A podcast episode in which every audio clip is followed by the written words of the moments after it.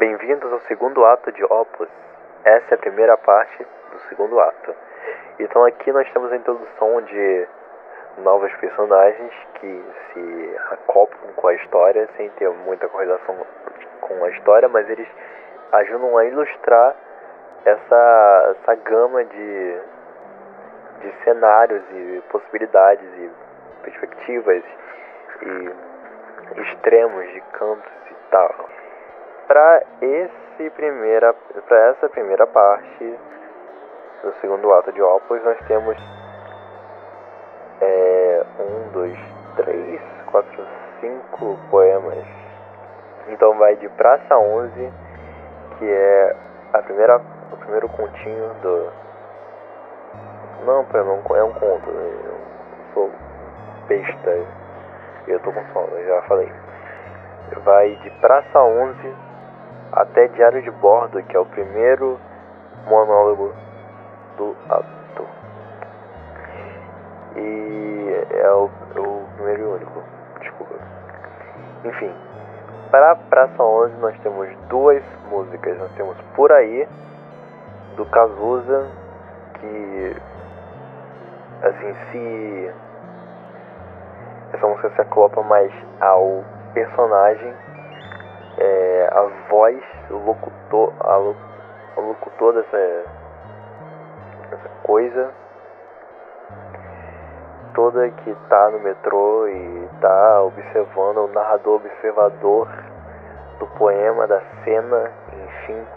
E para viajar no cosmos é um é uma música, ou oh, eu trocando essas coisas. É uma música que representa a atmosfera em si do poema e da cena. Por aí é uma música do Cazuza e para viajar no cosmos é uma música do Ney Lisboa. Inclusive é, faz parte do, do álbum de mesmo nome que eu recomendo muito bem vocês ouvirem. E é isso.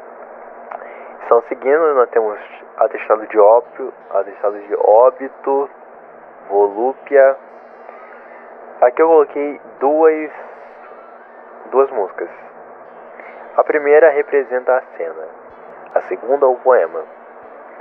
Então, a primeira nós temos Funeral de um Lavrador, que é uma música que, apesar de ser de morte e vida severina, eu coloquei aqui para servir como uma espécie de sátira, uma espécie de uma espécie de reinvenção da música, uma um reagrupamento.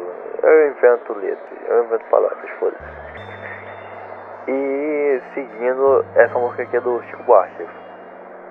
Afinal, é. E em seguida nós temos Passing All Pieces, que é uma música do Mac DeMarco, que fala de vida, pelo menos vamos ver, fala de vivências e tal.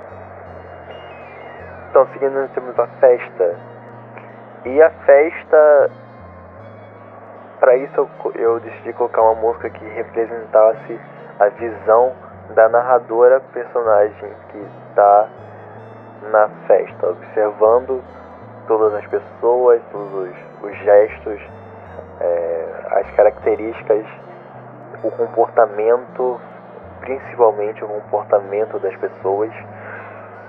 E para isso eu coloquei Vida Fácil do Cazuza. Mais uma vez o Cazuza entrando aqui, sendo um maravilhoso centrista e uma voz maravilhosa para essa situação. Então, seguindo, nós temos Tara, que é o poema assim mais estigma do de, dessa parte para mim, que também é, tem uma tem um significado dúbio. Não fala especialmente sobre sexo, sobre fala sobre o desejo que a gente tem acima de tudo, tanto no sexo, tanto no sentimento, quanto no carnal, quanto no sentimental. Então, para isso, eu quis colocar duas músicas. Uma se refere ao, ao sentimental, ao amor, ao, ao desejo. A segunda fala do desejo, mas mais aflorado, uma coisa assim, mais. Uma tensão sexual mesmo. Então, a primeira é A Maçã, do Raul Seixas, E a segunda é Flash Revival. Flash, é, Flash Revival. É, corrigindo minha pronúncia em inglês. Enfim. Letrux. Seguindo, nós temos Diário de Bordo. Como aqui eu resolvi prestar uma homenagem à Opinião, o espetáculo Opinião, aqui eu coloquei é, quatro músicas. As duas primeiras faziam parte do, do espetáculo original. É, a primeira, Missa Agrária, que a personagem canta quando enquanto o azul e o verde estão lá no fundo pregando a bandeira no teatro, no teatro no cenário para começar a, a, a ação em si. E aqui eu não, eu não encontrei a parte solo dessa música, então coloquei junto com Carcará, é, cantada pela Maria Bethânia. Em seguida nós temos Bora Andar, a música originalmente cantada pela Nora Leão, e que aqui no livro os personagens cantam antes de começar o poema em si. Passando pro poema em si, eu, eu decidi colocar duas músicas, uma que representasse a variedade do poema, tanto na sua forma física quanto na sua diversidade de, de, de visões, sabores e olhares e tal, uma coisa assim meio que uma uma segunda abstração e mais um enigma da dissolução do livro. E Lindoneia é uma música do Caetano Veloso do Gilberto Gil, cantada pela Nara Leão, e para mim representa, representa meio que a, essa coisa de, de, de caderninho na mão que esse esse monólogo tem, essa coisa variada de, de temas e tal. Verdade, é, esse poema, essa coisa chamada Diário de Bordo, eu escrevi ano passado, durante fevereiro e junho, ou julho de 2019, 2019 isso. Eu escrevi totalmente à mão, num caderninho mesmo que eu levava para minha escola e nos tempos vagos eu escrevia.